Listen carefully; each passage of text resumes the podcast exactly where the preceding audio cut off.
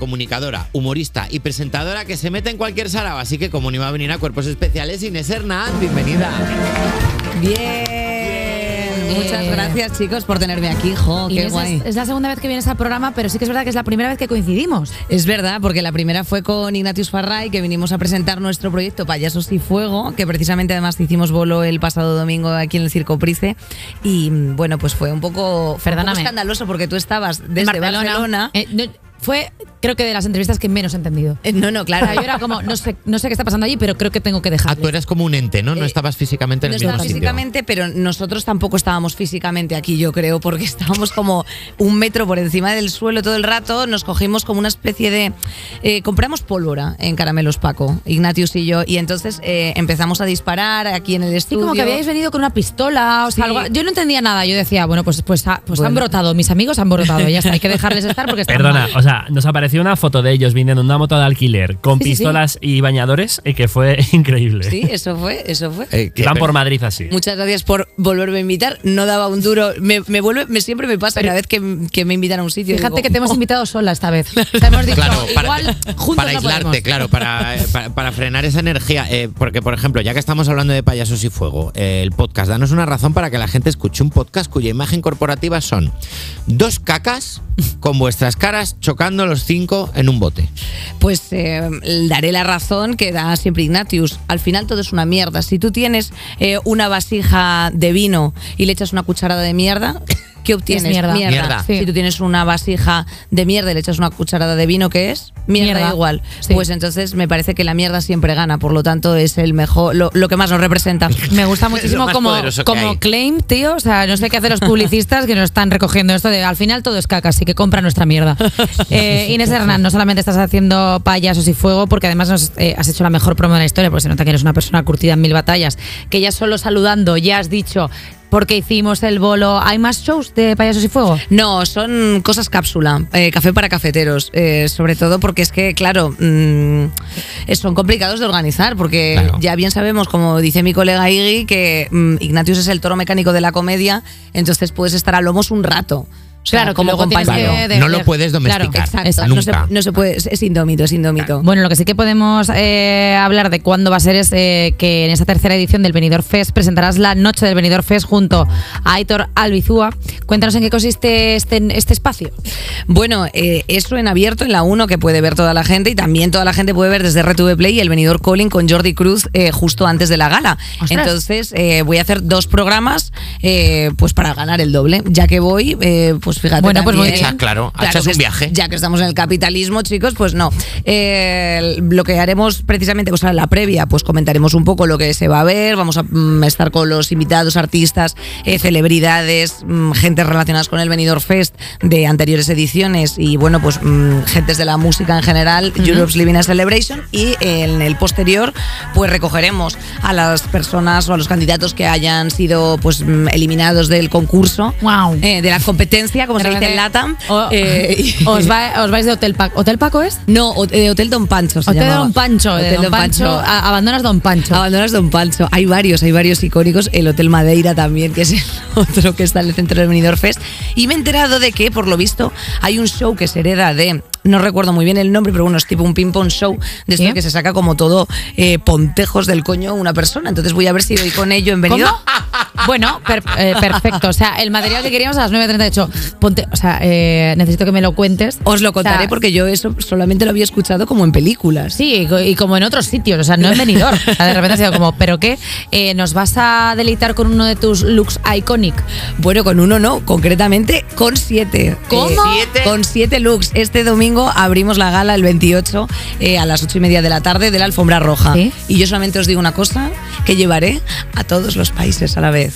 Así que, por favor, no Me os perdáis esos looks porque si se sirve Perdona. algo es looks y glitter y fantasía. ¿Cómo trabaja la crew de Inés Hernández año a año para el Benidorm Fest? O sea, quiero decir, ¿cuánta gente forma parte de ese equipo que te hace pues eh, los looks y no solamente vestuario, maquillaje, peluquería? ¿Cuánta gente forma parte de esto? Pues te respondo, ¿cómo trabajan? Con dinero, eso es muy importante. Eso es importante, sobre todo, así, no por sí. visibilidad.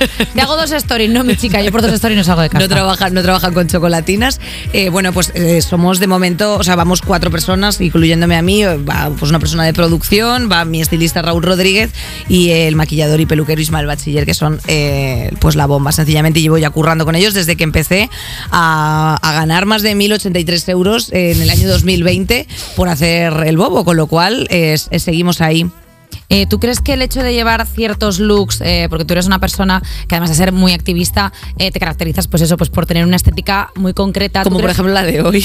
No, pero hoy sí que es, hoy sí que es verdad que es la, ra- la radio te permite pues estar un poco más desahogado. La- la radio te permite como te permite estar un poco más desahogado. Pero tú crees que de repente alguno de el ir de repente como muy elaborada te ha pues eso que no te hayan tomado en serio en según qué discursos en plan, pero que me vas a contar con glitter en las pestañas. Al contrario, yo creo que más. Eh, la estética es política y es eh, una herramienta más precisamente de llamar la atención. Entonces, claro, eh, fíjate en Samantha Hudson. No sé, Sí, yo creo que no la desacredita nada el discurso que tiene para llevar eh, unas simpáticas pezoneras de, de denim. Eh, entonces, claro, al final eh, nosotros nos gusta mucho también la moda y bueno, pues creo que eh, creo que eh, bueno, estamos on carácter. Incluso hoy en Chandal sois gente a la que le gusta la moda y se nota, porque te- os voy a decir que aunque vayas vestida de sport, se nota que la gente va bien elegido. El color va bien elegido, la ropa va limpia. O sea, estás hablando con gente que trabaja en un morning. que Nosotros aquí se han oído frases como: ¿Qué es esto? ¿Migas? Y nos lo hemos comido. Sí. Entonces. La verdad es que bien Claro, venís y decís, no, mira, vengo de cualquier manera, hombre, venís muy bien, claro. Tú, Inés, eh, como experta en, en el medio, medios, eh, porque, porque son todos, o sea, no das puntas sin hilo, estás en radio, estás en podcast, estás en televisión. ¿Qué crees que incomoda más a la gente? ¿Una estética muy producida o de pronto una estética muy dejada? eh, lo que le incomoda a la gente y a según quién la- es la verdad. Entonces, eh, la estética es secundario ahí en ese sentido. Pero bueno, yo creo que lo que más incomoda, pues me imagino que irá por público. O sea, una persona un poquito más eh, senior, o sea, plus 60, pues a lo mejor mm, le agrada más ver menos ropa. ¿sabes? Puede ser, pero claro, es que de repente llevas menos ropa y es como una opción que has elegido tú, pero parece como que te la ha impuesto otro, porque es como, ah, no, es que las tías. La- todas- es que la visten, la visten como si no es tuviese todo- criterio. Claro, es como todo el rato, no, yo soy un lienzo y dejo que venga la gente y me tire cosas encima, no Eh, tengo criterio alguno. Exacto, no, yo creo que no, o sea, bueno, espero que no les moleste nada de la ropa, lo que sí que molesta es del discurso, pero bueno, ¿qué le vamos a hacer? Uh, ups, lo hice otra vez. Eh, oye, escuchamos musiquita y ahora volvemos con Inés Hernán. Seguimos en Cuerpos Especiales con la periodista, celebridad de internet, cómica y abogada, Inés Hernán. ¿Cómo estás?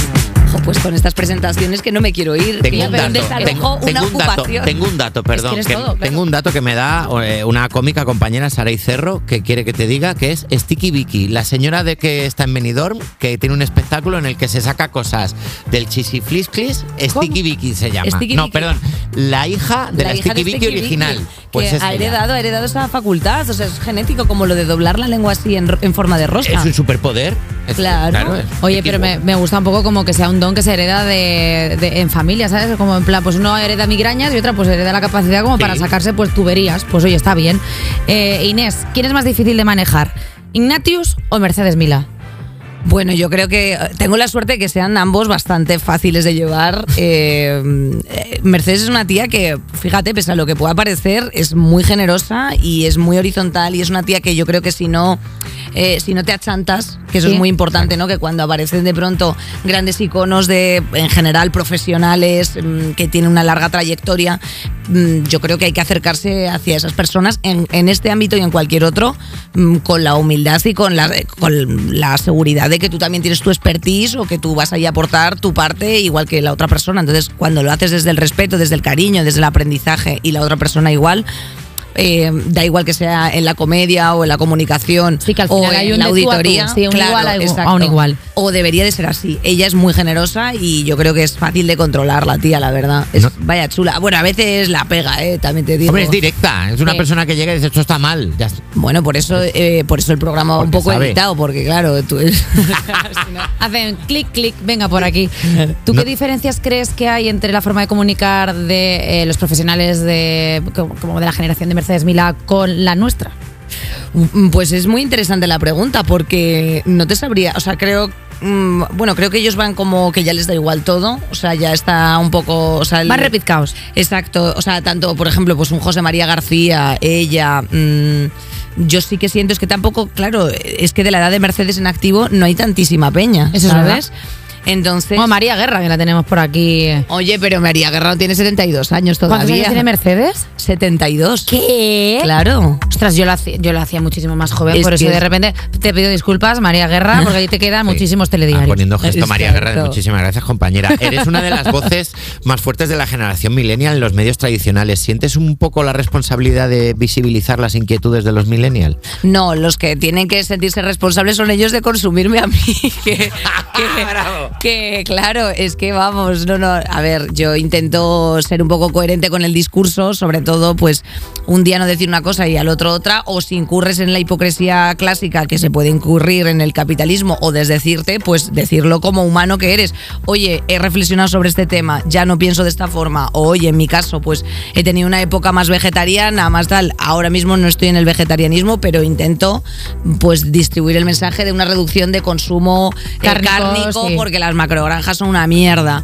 Eh, bueno, pues yo qué sé, este tipo de cosas son las que eh, pues intentas corregir y tal. No, no tanto por una responsabilidad, porque creo que la gente te compra por tu genuidad. O sea, si tú eres una persona real, que dicen los traperos, pues estás dentro y si no, o sea, el, el rollo impostado, pues a mí no me gusta. Tú, Inés, como persona que te mojas activamente en cosas, eh, ¿crees que te ha perjudicado a la hora de, según qué trabajo, es el decir, no, no, es que Inés es demasiado polémica? Pues hombre, eh, yo creo que a lo mejor han dicho Inés es demasiado política, eh, lo cual creo que somos todos. O sea, no serlo me parece, mm, o sea, una persona es con sus circunstancias y le atraviesan transversalmente una serie de cosas. Partiendo de la base que yo soy una súper privilegiada, pues no entiendo por qué eh, alguna marca puede decir no me interesa o tal.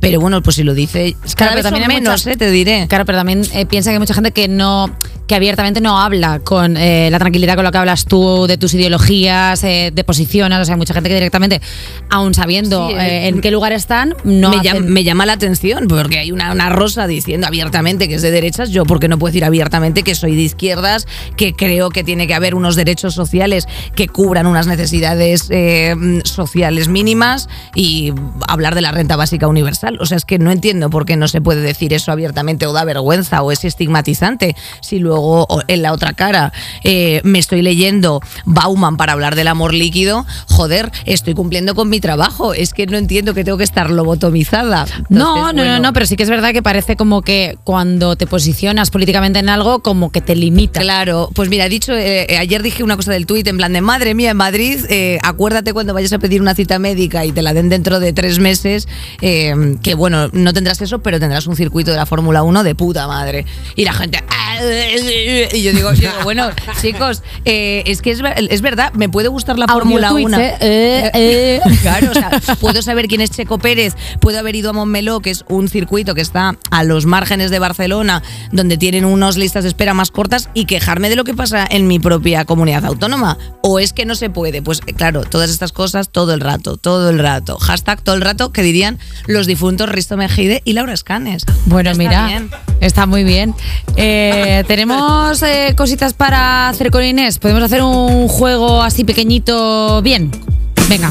Vamos a hacer un jueguecito, Inés. Compartes con Mercedes Milán programa, ya lo hemos hablado. Sois dos generaciones diferentes de comunicadoras que encajáis a la perfección, todo hay que decirlo. ¿Qué te parece un juego de machear comunicadoras old school con voces nuevas? Perfecto. Ah, Pues vamos a jugar, vamos con el primero, un programa de testimonios, rollo el diario de Patricia, Isabel Gemio. ¿Con quién lo macheas? A, con Genesi, B, con Gakian o C, con Soy una pringada.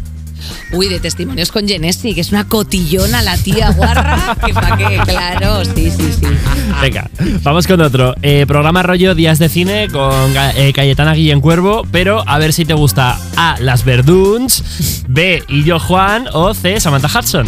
Pues bueno, diría eh, de Andrea Compton, porque claro, Bravo. es la que más sabe de Bien cine y enten- series buena de este entendida. país. También te digo, o sea, mete las verduns con Cayetana. O sea, de repente como, "Murch, uy", y Cayetana, perdona, ¿qué me estás diciendo? O sea, las, pues- las Verduns eh, ha- han visualizado, claro, eh, Doraemon, claro, es que son muy pequeñitas. O sea, Claro. muy pequeñitas, de verdad. O sea, que eh, desde, desde nuestra edad, yo hablo desde mis 63 años, o sea, yo entiendo ahora cuando alguien me decía, toma el abrigo. O sea, yo las he visto como por el retiro y es como, no por nada, sino es como, te va a coger frío el riñón. Yo me he visto pensando, o sea, las adoro, pero es como, te vas a enfriar, tía. O sea, Sí. ponte algo, por favor. Lo he pasado mal. Bueno, vamos con la última. eh, un reality tipo La Isla de las Tentaciones. Con Lujana Argüelles lo macheamos con Enar Álvarez, Alex Gibaja o la respuesta eres tú, Inés. Eh, uf, eh, uh, eh, al, Alex y baja, diríamos. O sea, Enar no creo que se quiera meter en esas cosas, aunque le gusta, ¿eh? Luego después es. es- Y a ver, es que todos, todos hablamos de la, isla de la isla de las tentaciones como, ah, sí, eso, que está lleno de no sé qué, pero luego todos decimos, le voy a echar uno. Bueno, yo es que os tengo que decir, entro con pareja con 22 años y es que, o sea, no, no me espero ni al tercer programa, vamos. Es que también te digo que hay una cosa ahí que es como, no, es que se tienen que ser fieles. Mira, con 22 años, chico, que se líen con todo. Exacto. Que Que se para eso con estás, todos, claro. está. para eso está esa edad. Eh, que- Inés Hernán, muchísimas gracias por venirte al programa a hablar de todo lo que tienes y que nosotros nos alegramos de que tengas tanto y de que no tengas más. O sea, no sé qué he dicho, lo he dicho mal. O sea, nos alegramos de que no tengas más. Perdón. no. Bueno, Inés, tú me has entendido. Te he entendido, chicos, muchísimas gracias, sois los mejores. Muchas gracias. Viva Europa FM, viva Cuerpos Especiales. ¡Yu! y nosotros nos escuchamos ahora en un minuto. Cuerpos especiales. De lunes a viernes de 7 a 11 y sábados y domingos de 8 a 10 de la mañana en Europa FM.